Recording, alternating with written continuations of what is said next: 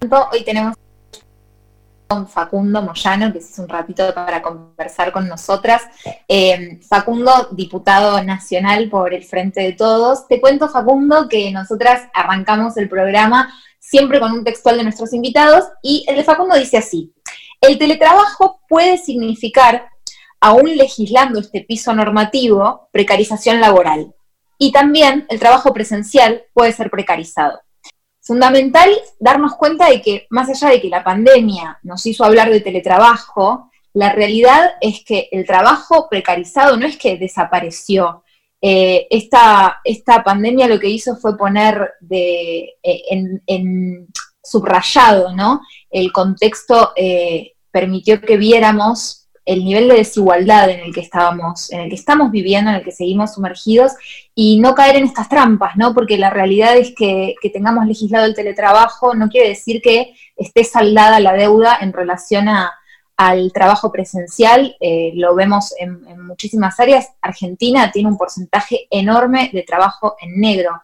¿De qué manera podemos avanzar en ese debate y más allá de debatirlo, eh, dar soluciones? Bueno, eh, es bueno que, traigas esa cita porque tal vez merece alguna explicación y por supuesto que deriva en alguna propuesta de solución. Más allá de la pandemia, que como bien decías vos, Telma, marcó de alguna manera la urgencia y la necesidad de sancionar este piso normativo para, para algo que viene creciendo y que se profundizó ese crecimiento a partir de esta pandemia, nosotros, como país, con nuestra estructura impositiva, tenemos un 40% de trabajo no registrado. El 40% de trabajo no registrado es precarización laboral y es justamente a lo que yo hacía referencia. Y esta precarización laboral es con una ley que existe de trabajo en blanco o trabajo registrado. Yo en la Comisión de Legislación del Trabajo les pregunté a los legisladores, ¿no? les pregunté en realidad para responder, eh, y les dije, ¿existe la ley de trabajo registrado? Sí, es la ley de contrato de trabajo, pero sin embargo, hay un 50% hoy con pandemia, un 40% sin pandemia, de trabajadores que están en la informalidad laboral. ¿Por qué? Porque hay varias discusiones que se tienen que llevar adelante, a mi entender, para empezar a solucionar este problema, que no tiene que ver con el crecimiento económico. Yo ponía de ejemplo los 10 años del kirchnerismo, de, de Néstor y de Cristina, consiguieron muchas conquistas para los trabajadores, conjuntamente con una pata sindical que acompañó todo ese proceso, pero sin embargo la informalidad laboral nunca bajó del 34 35%. Entonces no es una cuestión de crecimiento económico. Los salarios pueden crecer, eh, puede crecer eh, tal vez eh, un poco el trabajo registrado, pueden aumentar la cantidad de trabajadores, pero siempre va a haber un porcentaje de trabajadores precarizados. Y por supuesto acá hay que hacer una diferenciación, ¿no? porque hay una misma norma para las grandes empresas, para las multinacionales, para las empresas concesionarias de eléctricas como las concesionarias de autopistas, eh, que pagan lo mismo eh, de, costo laboral o de costo impositivo por trabajador que, que un kiosco o que un lavarrap o que cualquier micropyme que tiene cinco empleados. Entonces, a lo que iba con eso, con ese comentario, es que más allá de lo que podamos legislar con esta ley de teletrabajo o mañana con la ley de trabajadores de plataformas, me parece que hay una discusión mucho más profunda que tiene que ver con la discusión del sistema impositivo, del sistema previsional y, por qué no, del sistema laboral.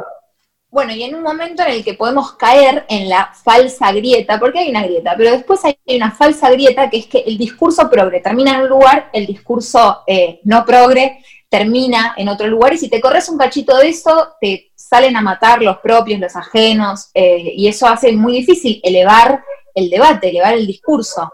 ¿Cómo, eh, digo, vos te animás a hablar de eh, la reforma, las reformas que tenemos que dar, reforma tributaria? ¿Qué pasa cuando uno trata de hablar de reforma laboral? Porque estamos hablando de un problema real, digo, no, no es que por no hablarlo el problema está solucionado, está ahí y por no poner las palabras que corresponde poner, no damos el debate necesario. Primero, no sé si te diste cuenta, yo digo reforma previsional, reforma impositiva y discusión sobre el sistema laboral. ¿Por qué no digo reforma laboral? Porque ya es como que está instalado que es una mala palabra. A ver, todo depende de, de dónde te pares para hacer esa reforma o, iniciar ese debate. Yo creo que abordar las discusiones de esos tres temas no fue un error. Eh, el tema es de dónde se planteó. Ahora, si vos querés poner la igualdad de condiciones, como reciente hacía la diferenciación de una pyme, de una gran empresa eh, o de una micropyme, eh, partís de, una base donde vas a beneficiar inevitablemente eh, al gran empresario, como de hecho pasó durante la etapa de Macri. Y eso es algo que yo viví desde el sindicato de, trabajadores de, de, autopistas muy de cerca, porque, a ver, habían empresas que lo único que hicieron durante esos cuatro años es girar eh, dividendos al exterior, que digamos, no, no es eh, algo que esté mal, son las reglas del mundo en donde vivimos, pero me parece que siempre tienen que haber reglas.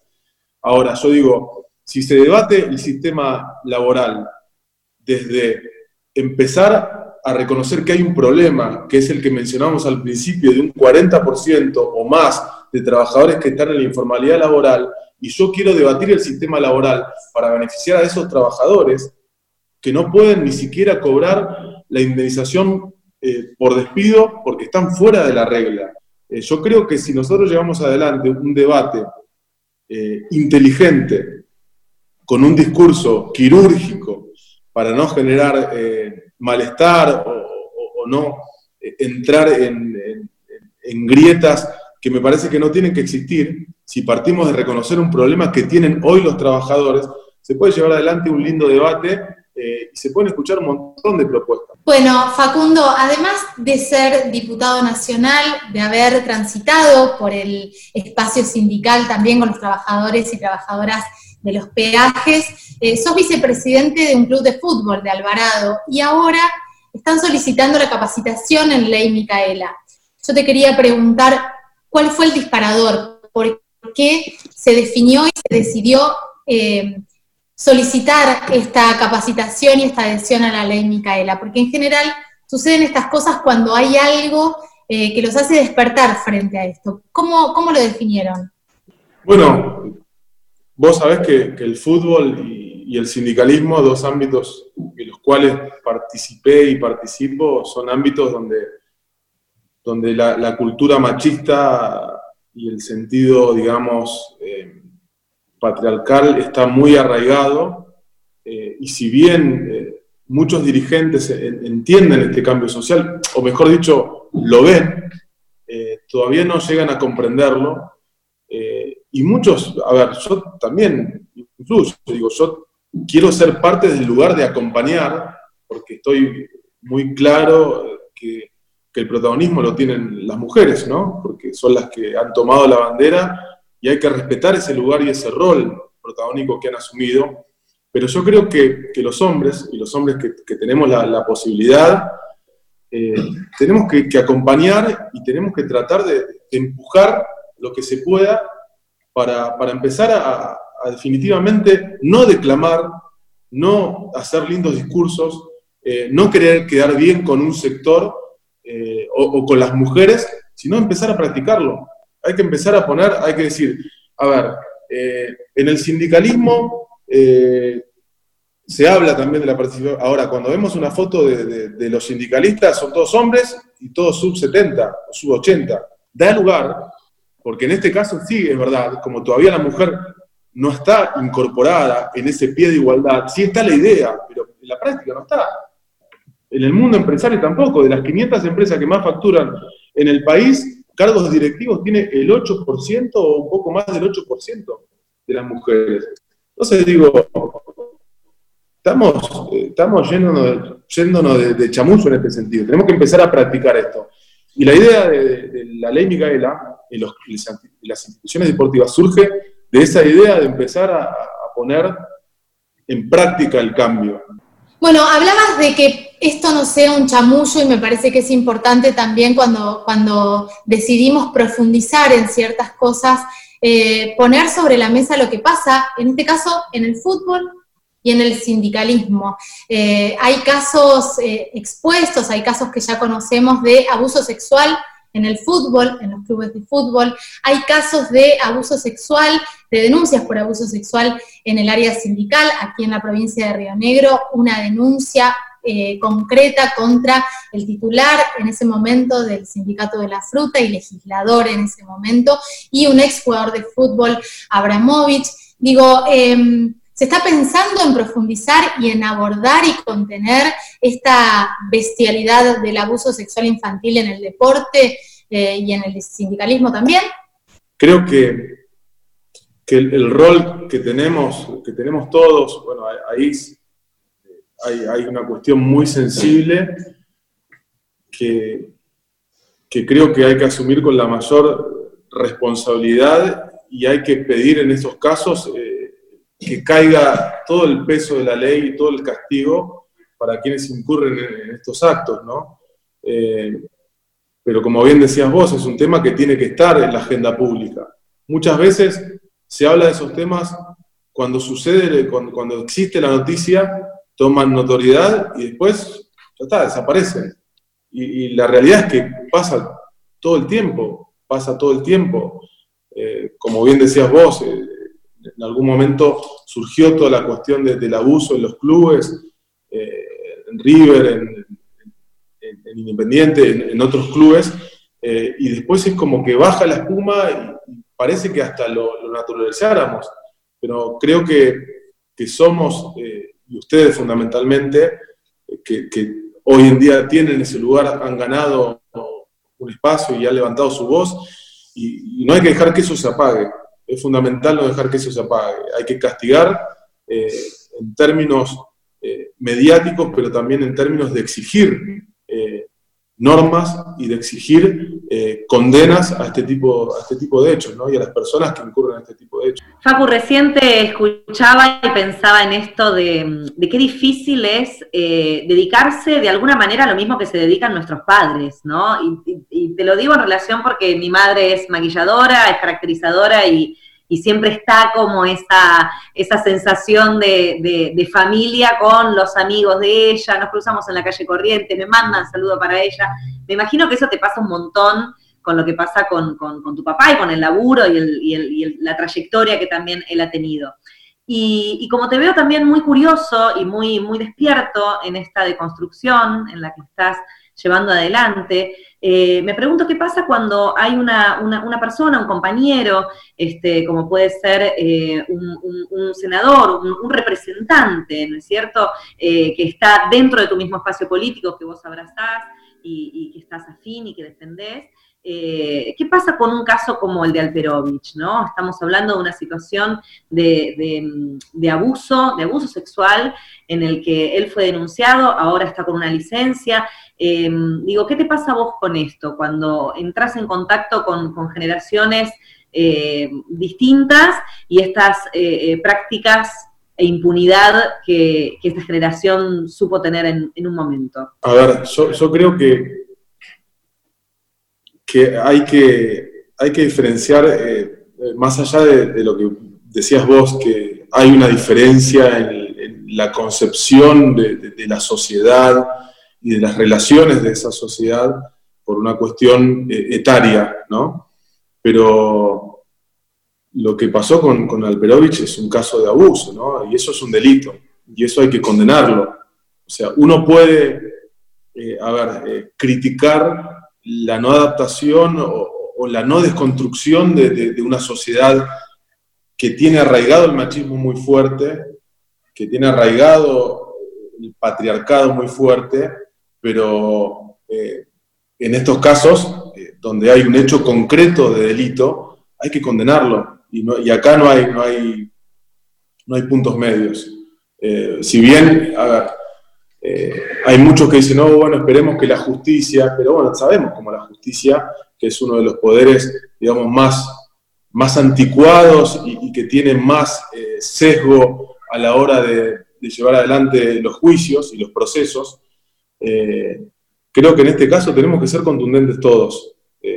acá no hay, no, hay, no hay grises, acá hay que ser fuertes, contundentes, y creo que son hechos que tenemos que condenar todos no solo las mujeres, porque como bien decía y repito, de, este cambio todos somos partes. Ustedes encabezándolo eh, y nosotros acompañándolo. Bueno, y hace poco estuvimos viendo tus redes, vemos que estás muy activo en las redes y eh, vimos que estuviste paseando en la terminal de trenes, ahí compartiendo con, tu colega cómo son los dispositivos y, esto me, interesa saber, ¿no? Eh, estoy curiosa en pensar cómo una red tan impresionante de, ferrocarriles que tenemos en la Argentina, cómo podemos volver a agilizarlos y cómo se puede cruzar digo, con, también todo lo que tiene que ver con el transporte, con las autopistas, digo, se puede hacer ahí como una, una, combinación, una correspondencia, como dirían en España.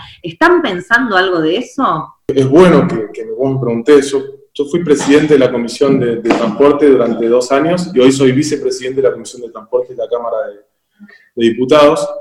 Y la verdad que he presentado muchos proyectos eh, en, este, en este terreno eh, y vengo trabajando muy fuertemente el tema seguridad vial, porque también vengo de ese sector, de parte sindical, y hoy también teniendo incidencia en, muchas de las compañías estatales, donde hemos podido poner eh, algunas directoras y directores, la última, Noelia, que, entró como directora en, Corredores Viales, que es la concesionaria vial más grande de la Argentina, pero bueno, volviendo al tema transporte, me parece que hay que romper el prejuicio de que, el tren mata al camión y, de que, eh, no sé, Moyano destruyó eh, los ferrocarriles, porque cuando se destruyeron los ferrocarriles en la Argentina, eh, Moyano estaba peleando contra ese gobierno que lo llevó a, la destrucción. Entonces, digo, más allá de todas estas especulaciones que muchas veces las entendemos cuando vemos desde dónde vienen, Creo que lo que hay que pensar en la Argentina es un transporte multimodal.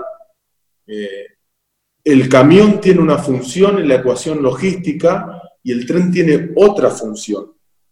O sea, eh, nunca va a dejar de haber camiones, por más que haya un plan ferroviario ambicioso, porque esto va a depender también de, un, estudio demográfico, de un estudio de la producción y de la matriz productiva de la Argentina, eh, y de la inversión que se tiene que hacer para tener vías férreas que puedan transportar lo que produce nuestro país. Hoy, más del 90% de lo que se produce en el país se transporta en camiones.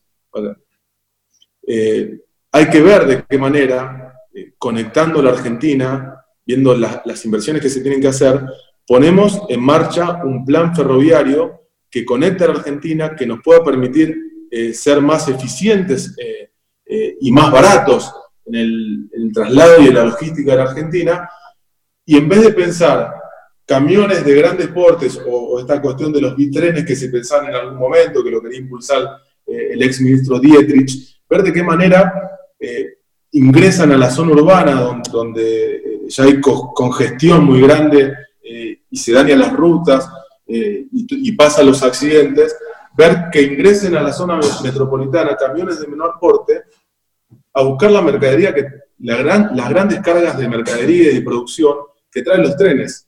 ¿Qué extrañas, Facundo? Eh, ¿Jugás al fútbol? Yo acá soy mega futbolera, las, les quemo la cabeza a las chicas porque soy futbolera insoportable. ¿De qué jugás? Me imagino que jugás al fútbol y que debes extrañar, ¿no? Ese universo. Sí, es, es una de las cosas que más extraño. Porque, viste, mira, yo también hago boxeo otro ámbito un poco machista. Complicado, a deconstruir fuerte. Y la verdad que boxeo puedo hacer, porque digamos, en casa tengo un muñeco que ¿viste? a veces llevo medio, medio cruzado de, tantas reuniones, de tanta cosa, y me descargo con eso. Eh, digamos, está bueno, digo, más allá de que no puedo hacer guantes como hacía antes con, algunos amigos míos que lo practican hasta profesionalmente, pero la verdad es que el fútbol es algo que, está ya nuestra cultura, que es, es un deporte que amamos y que nos gusta y que es una cuestión también de, que afianza el vínculo social, que une. Eh, yo jugaba, digamos, eh, para distender y, para descargar y, también para, generar amistad y vínculo. Y la verdad que eso es algo que, hace cinco meses que no lo puedo hacer y, es algo que también me genera, genera un poco de, ansiedad y que, que, se termine esto de una vez. Pero bueno, hay que, por todo lo que hablamos antes, hay que seguir bancando y, tratar de que, de que esto eh, impacte lo menor posible en, la vida de, los argentinos, porque como dijo nuestro presidente, eh, la vida está por encima de, todo lo otro.